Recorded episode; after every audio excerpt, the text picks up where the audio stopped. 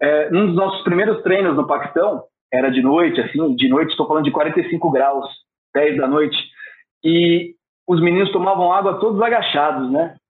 Eu virei e falei em inglês para eles, vocês estão se escondendo para beber água? Vocês podem beber água de pé. Aí o capitão virou e falou, professor, aqui a gente bebe água de joelhos, quase sentado para agradecer a Deus. Então são coisas que eu não entendia, né? Eu brigando com os meninos por que eles estavam bebendo água sentado. E aí eu fui entender que a água é uma coisa preciosa, né? Que tem que beber agradecendo e tudo mais. Então fui entrando no ritmo deles.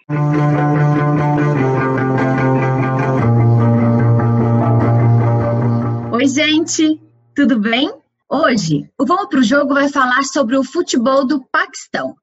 Nosso entrevistado foi jogador e se aposentou em 2009. Foi então que começou a trabalhar como treinador e preparador físico. Depois de passar por alguns clubes, ele acertou em 2018 a ida para a seleção profissional do Paquistão para ser preparador físico e auxiliar do técnico brasileiro José Nogueira. Foi então que ele recebeu o convite para assumir a seleção de base do país, que não disputava competições há mais de três anos por problemas políticos. Hoje, o Vamos para o Jogo recebe Beto Portela. Beto, obrigada, viu, por você ter aceito o convite para conversar com o Vamos para o Jogo. Seja bem-vindo. Muito obrigado. Acho que vai ser um belo papo aí com a gente. Fico lisonjeado pelo convite. Tenho acompanhado o canal de vocês aí, bacanas entrevistas. Andei dando uma olhada e fico feliz em participar. Vamos ver se meu conteúdo soma alguma coisa para vocês aí. Tenho certeza que vai somar muito, porque a gente vai falar sobre um futebol que a gente não tem muito contato aqui no Brasil, né? E acaba assim sendo muito curioso, até pela religião, pela alimentação, enfim, é tudo muito diferente, a cultura, né, aqui do nosso país. Eu queria que você começasse explicando pra gente, porque é, a seleção ela ficou um tempo sem jogar, né? Por um fato aí, infelizmente, muito triste.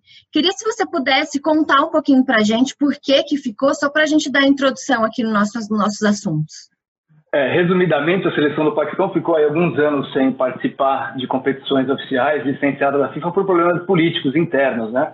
Só que os problemas de lá não se resolvem como aqui. Os problemas de lá são um pouquinho diferentes, né? Eles têm grupos que são totalmente contrários uns aos outros em forma de pensamento. Então teve praticamente que uma pequena guerra ali entre eles a, a, o grupo que estava tomando conta do futebol na época é, perdeu tudo que eles tinham a casa, o futebol, as chuteiras dos jogadores, as camisas, tudo foi queimado, né, tudo foi roubado pelo grupo adversário que queria destruir o futebol.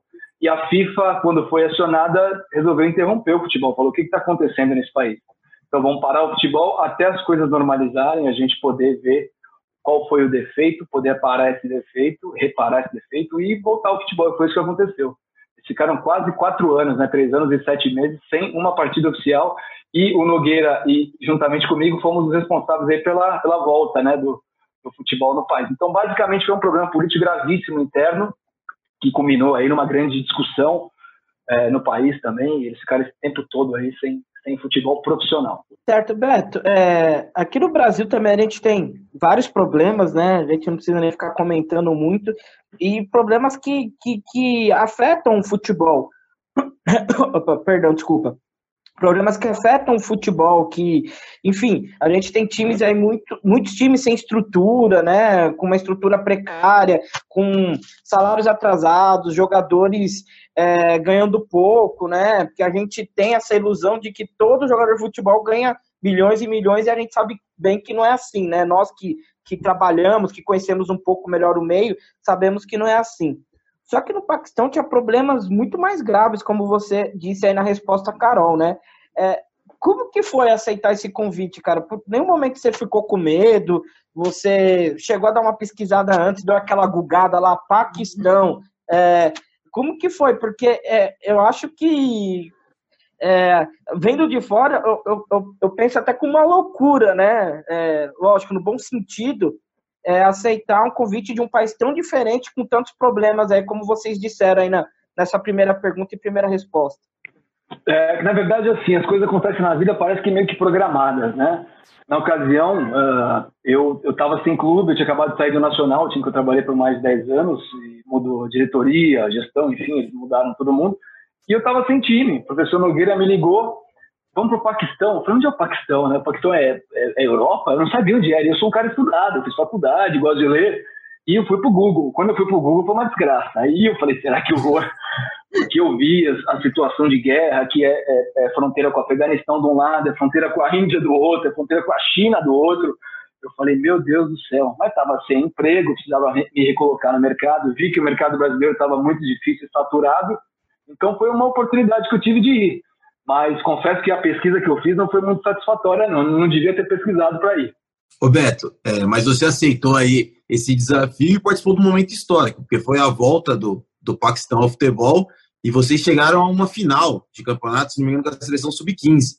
É, como foi participar desse momento e para construir, né? Porque ficou parado três anos, foi uma reconstrução no, do futebol num país muito complicado e chegar a uma conquista. É, na verdade foi o seguinte, o professor Nogueira me levou e eu fui como auxiliar técnico dele, preparador físico, massagista, roupeiro, só não dirigi o ônibus. Até, até roupa eu lavei lá, eu lembro que eles não tinham roupeiro, que eles chamam de kitman, é o cara que joga colete, mas não é o cara que lava roupa. Então a gente instituiu o que cada um ia fazer. Eles não tinham a função que eu exercia, que era de preparador físico também, a gente teve que contratar um depois e mostrar a importância. Então, meio que o Nogueira reformulou o futebol do país. Né? Ele foi muito importante. E, consequentemente, eu também fui na, na, na, nas costas dele. Mas eles não tinham nada. Então, a gente foi para lá zero, zerado. E começou aos poucos fazer as coisas. Né? Como eu te falei, é um país muito sofrido. E eles têm uma coisa que é muito boa. Como eles vêm de, de guerra, como eles vêm de confrontos físicos, eles têm muita vontade. Então, eles não têm, de repente, uma técnica apurada como nós temos aqui, mas nós não temos guerra. Então, nós não, não batalhamos muito ao contrário deles, que eles vivem para a guerra e por guerra. Então, eles são muito aplicados. Se você mandar correr 10 quilômetros, eles vão correr 10 quilômetros e depois perguntar se pode parar.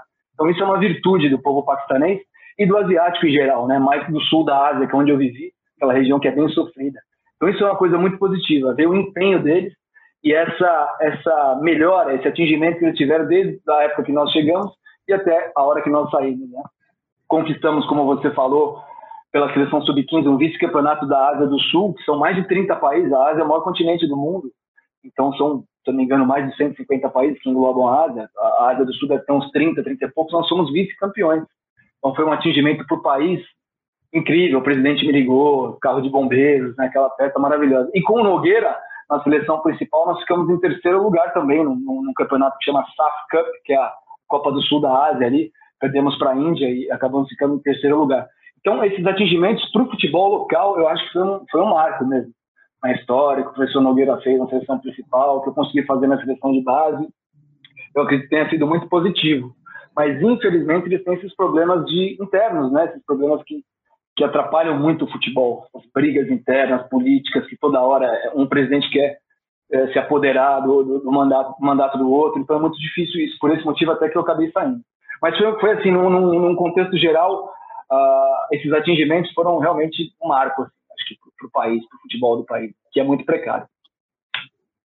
Em relação à religião deles, né? Porque é, é, muito diferente da nossa. A gente sabe que eles têm um horário para parar, que muitas vezes é, eles não se alimentam num determinado período. Como que era trabalhar é, e é, conciliar, né? Tudo isso?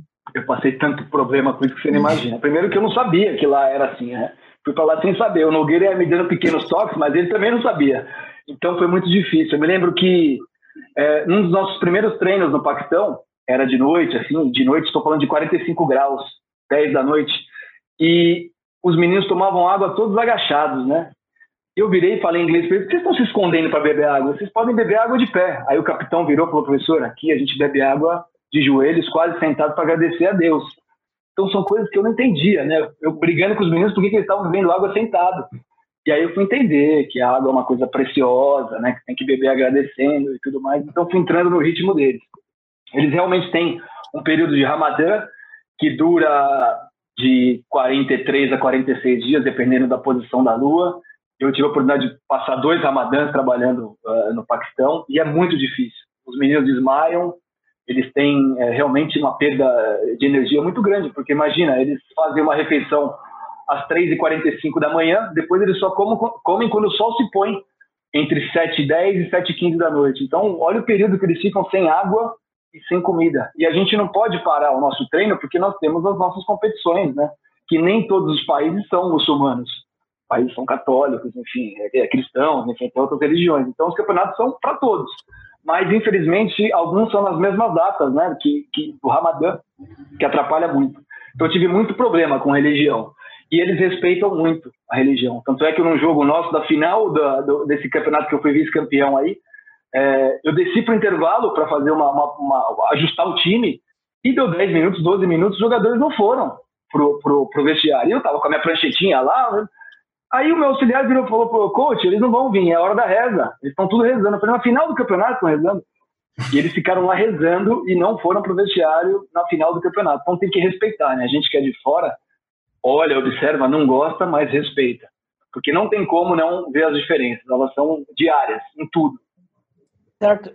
É, Beto, até hoje, né, é, você ainda tem algum contato com a imprensa de lá, né? Eu lembro que você é, chegou a comentar que às vezes pessoal pede para você mandar algumas fotos tal. O pessoal é, né, se, se interessa ainda para saber como que está a sua carreira. Então eu queria saber é, como que é a sua relação, né? Ainda não só com a imprensa local, mas talvez com algum jogador, se você ainda troca mensagens tal, é, por, por, esse, por essa passagem marcante que você teve lá, né, junto com o Nogueira, como você disse durante a, a entrevista, e é, fora essa força de vontade que eles têm, né, os atletas que você destacou, porque os caras estão acostumados a viver em guerra tal, é, qual outra vantagem que você vê não só em relação aos atletas né, do Paquistão, mas também na vida do Paquistão, porque, como você disse, é tudo muito difícil mas não tem alguma coisa que você sinta saudade da, dessa época que você vivia lá?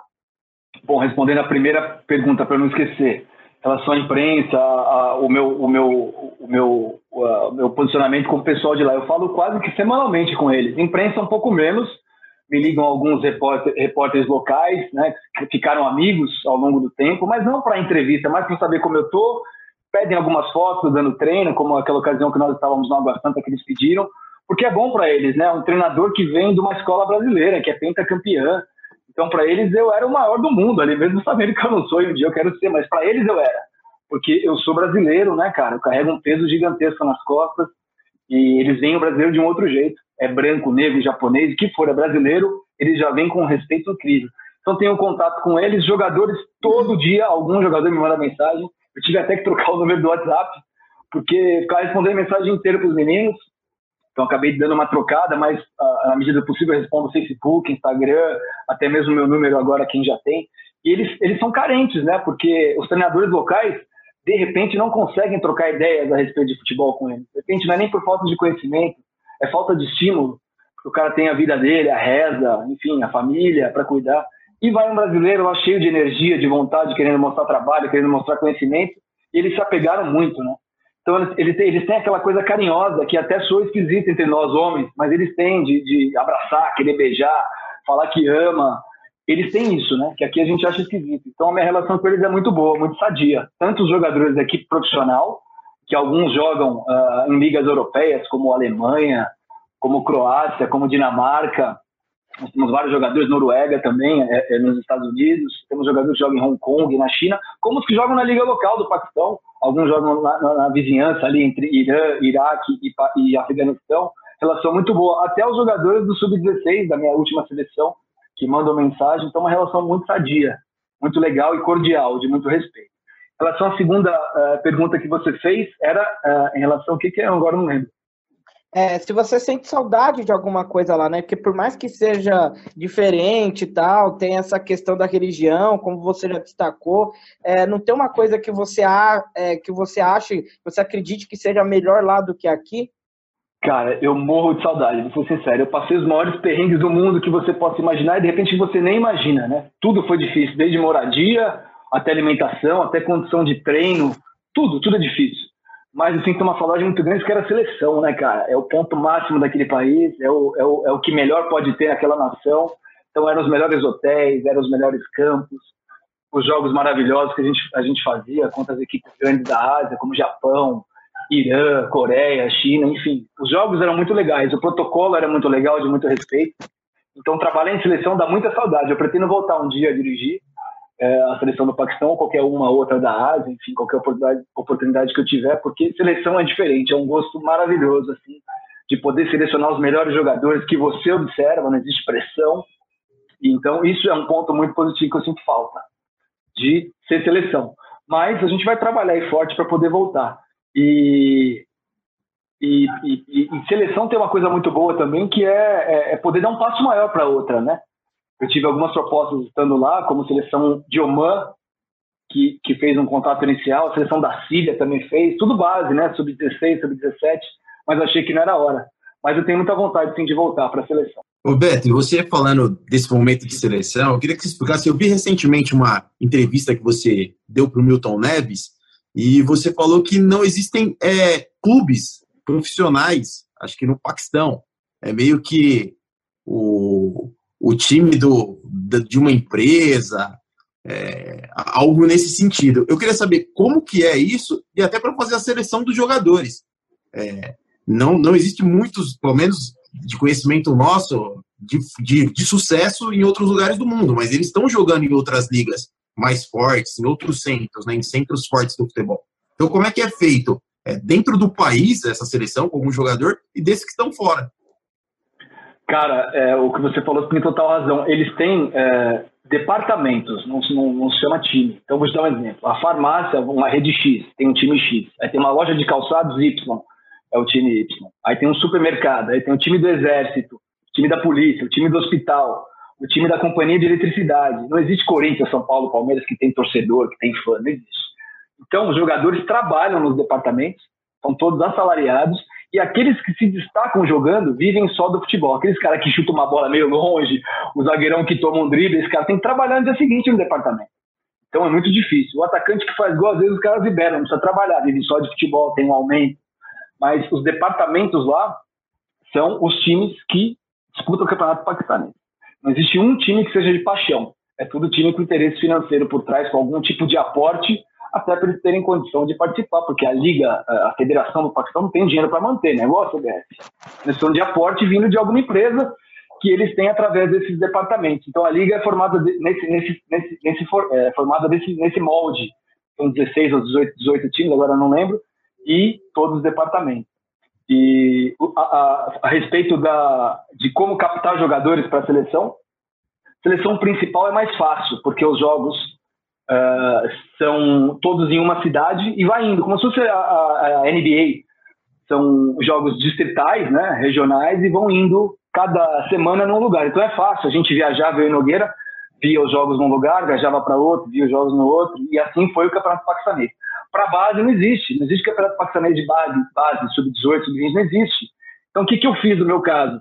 Nós fizemos um campeonato entre 13 e 17 anos, é, jogadores nessa faixa etária, divididos em várias cidades, e fizemos, por exemplo, o time do Paraná contra o time é, do Rio Grande do Sul, vários estados no caso, e foram mais de 490 jogadores que estavam jogando, né? E eu selecionei 50 para a seleção sub-16. E de 50 a gente ficou com 35.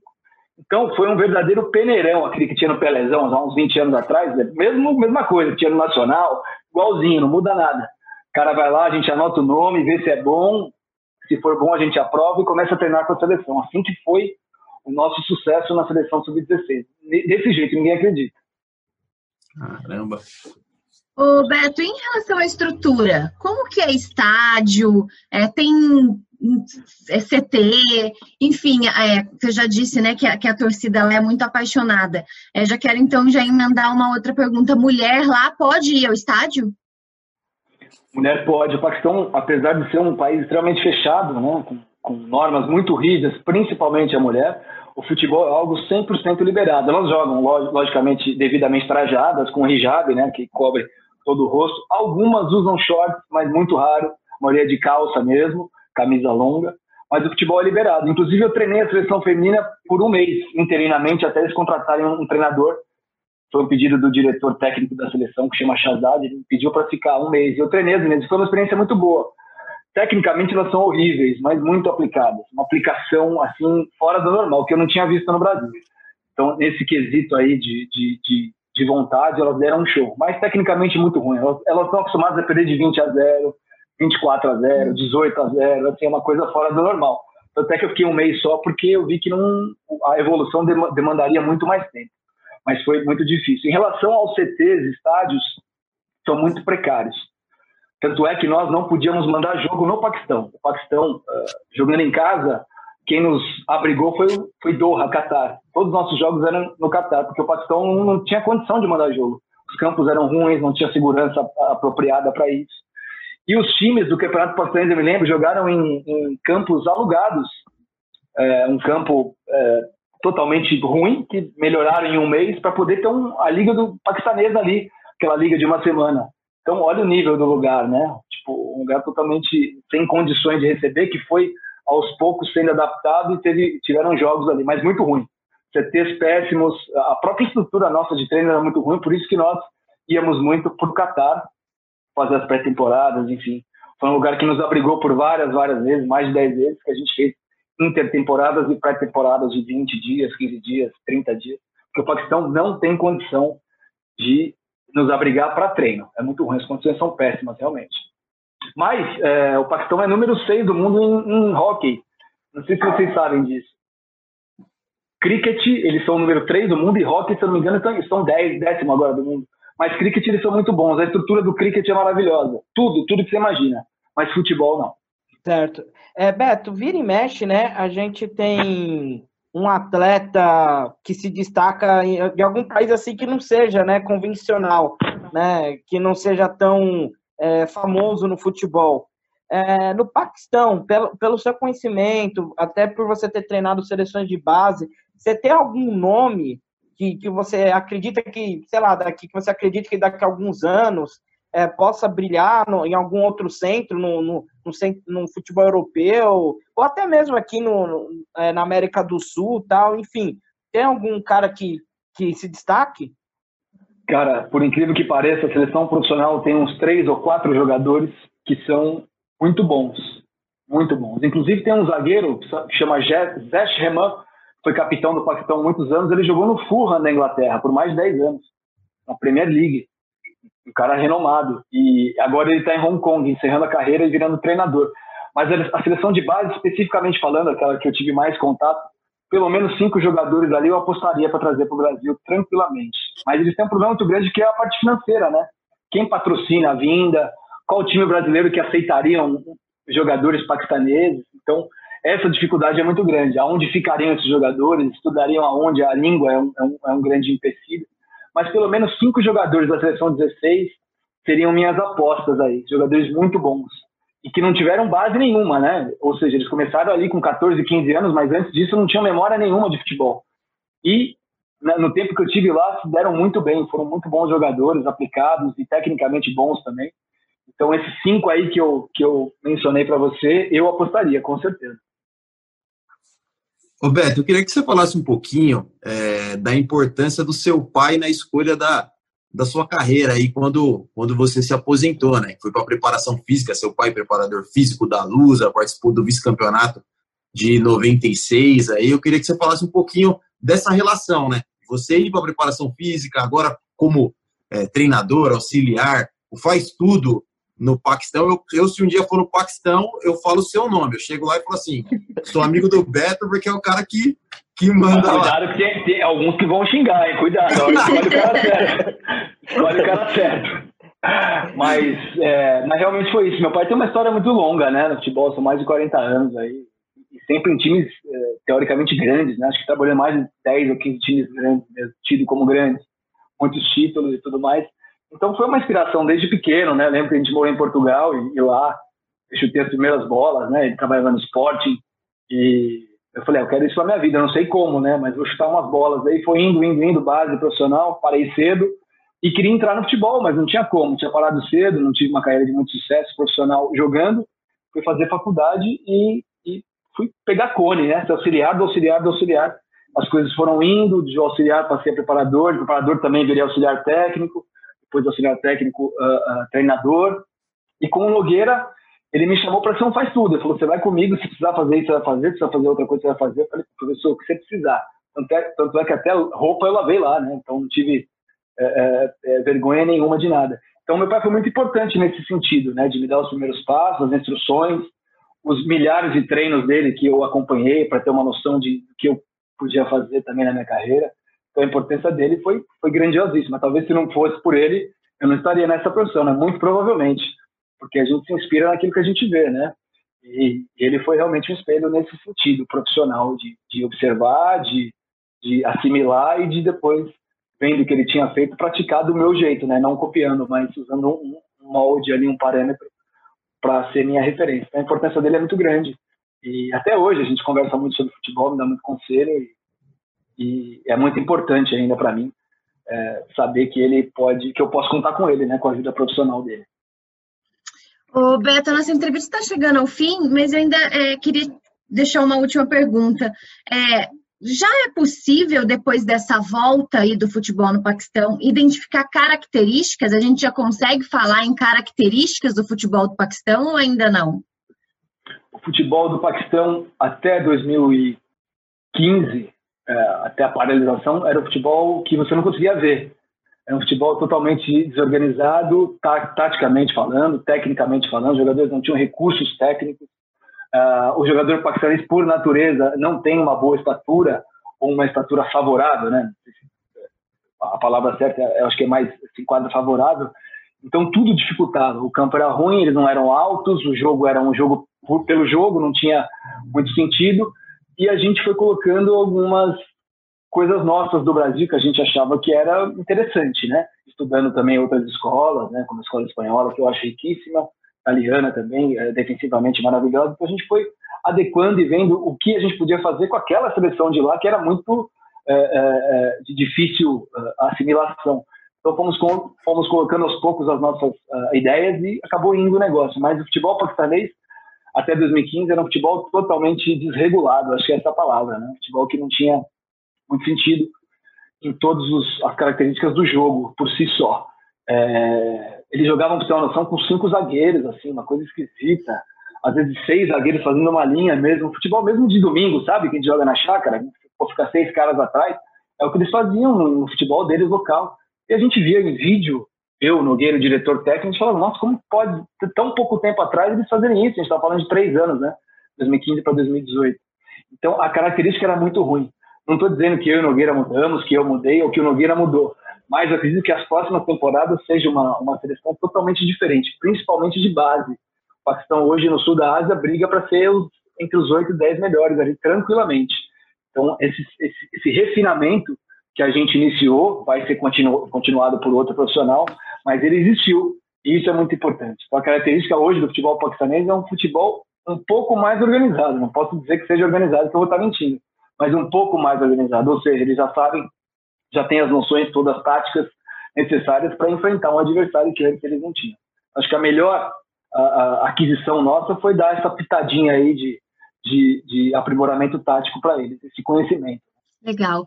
Beto, muito obrigada, viu, por você ter aceito o convite para conversar com a gente, contar um pouquinho desse futebol que está longe da gente, dessa cultura que está longe da gente. Obrigada, sucesso aí na, na sua carreira. Futebol agora voltando.